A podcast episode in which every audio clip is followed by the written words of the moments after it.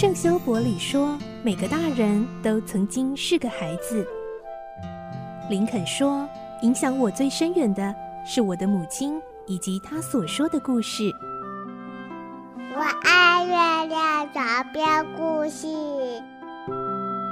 晚安，月亮床边故事。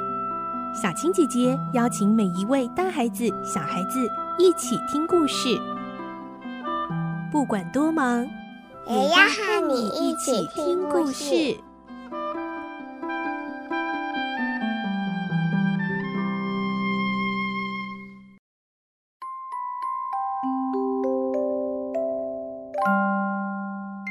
晚安，欢迎你和我们一起听故事。我是小青姐姐。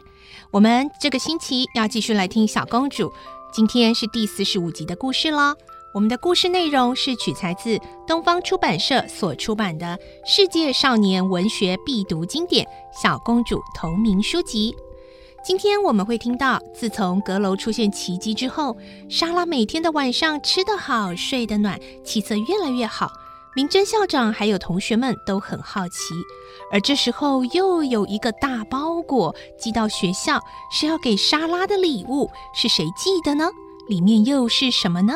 来听今天的故事，《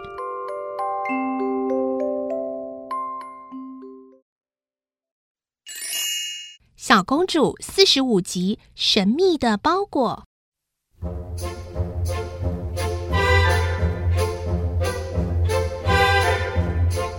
莎拉的脸色越来越好看，体型也圆润起来。有一天，明真校长好奇的问他的妹妹阿米亚：“你觉不觉得最近莎拉不一样了？”阿米亚也有同感：“是啊，不久前还像只饥饿的瘦乌鸦，怎么最近胖了不少啊？”少胡说！校长瞪了他一眼，说：“每顿饭不都有给他吃饱，怎么会饿？”呃，是是是的，姐姐。不过那孩子的确和以前不一样。阿米娅赶紧改口，令人费解。他什么事都和别人不一样，老让我操心。校长皱了皱眉头，不高兴的哼了一声，哼。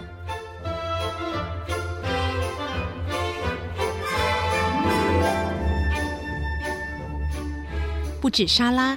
最近连贝奇都壮了起来，也变得比较有自信，不再见人就退缩。现在他拥有两条被子、一床温暖的毛毯和两个舒适的枕头，每天晚上都能和莎拉一起共享美味晚餐，并且在温暖的火炉旁谈天说笑。巴士底监狱消失了，囚犯的影子也不再有了。替代的是两名可爱的少女，沉醉在幸福里。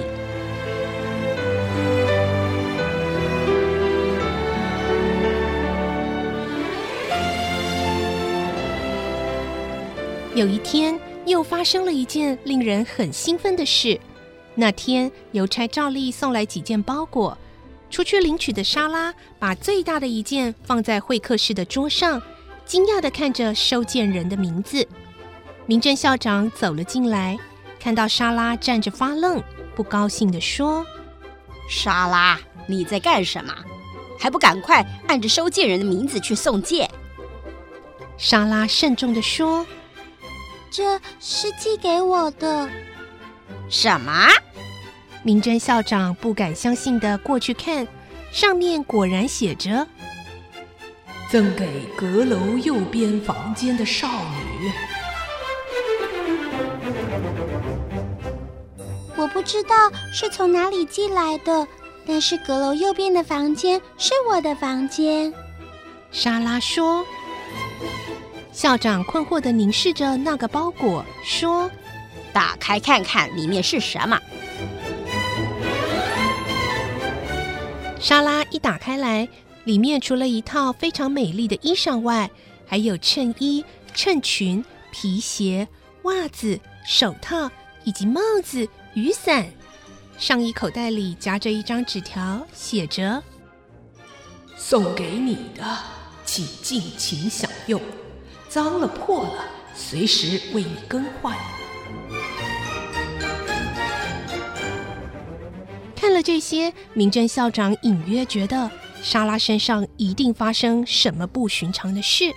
她会不会弄错了？说不定有人资助这个孤儿，还可能是个很富有的人，也或者是这女孩还有她所不知道的亲戚，刚刚找到了，先用这种奇特的方式亲近他。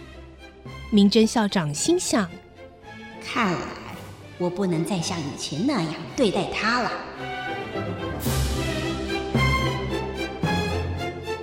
他斜眼看了一下莎拉。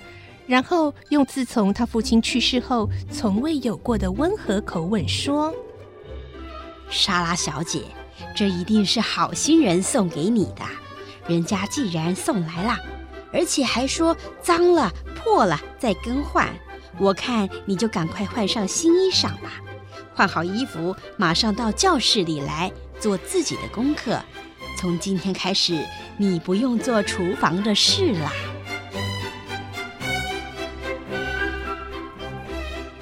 莎拉换好衣服后，安静地走进教室。学生们看到，都惊讶地说不出话来。啊，你看，杰茜用手肘推推拉比亚，她又变回以前的莎拉公主了吗？大概钻石矿山又出现了吧？拉比亚嘲讽地说：“你不要那样看她，否则她会更得意忘形。”拉比亚虽然这样说。究竟掩饰不住自己动摇的心，就像杰茜所说，现在进到教室里的真的是莎拉公主，至少和两三个小时以前的莎拉完全不同。他心想：到底发生什么事？他哪来的钱？凭什么又变回以前的身份？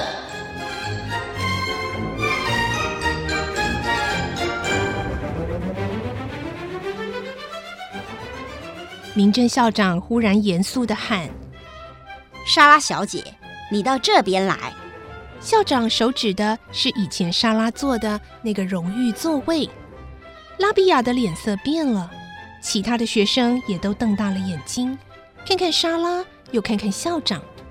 莎拉缓缓地走到那个位置，既不羞怯，也不兴奋，只是坐下来，低着头，开始阅读自己的书。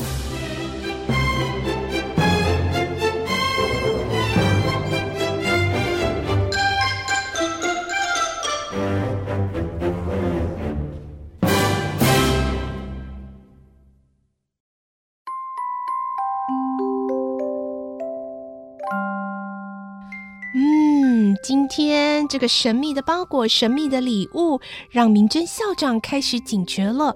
哇，到底是谁在暗中帮助莎拉呢？莎拉的生活、她的处境、她的苦情，是不是真的要翻转了呢？明天我们再继续来听莎拉的故事，《小公主》。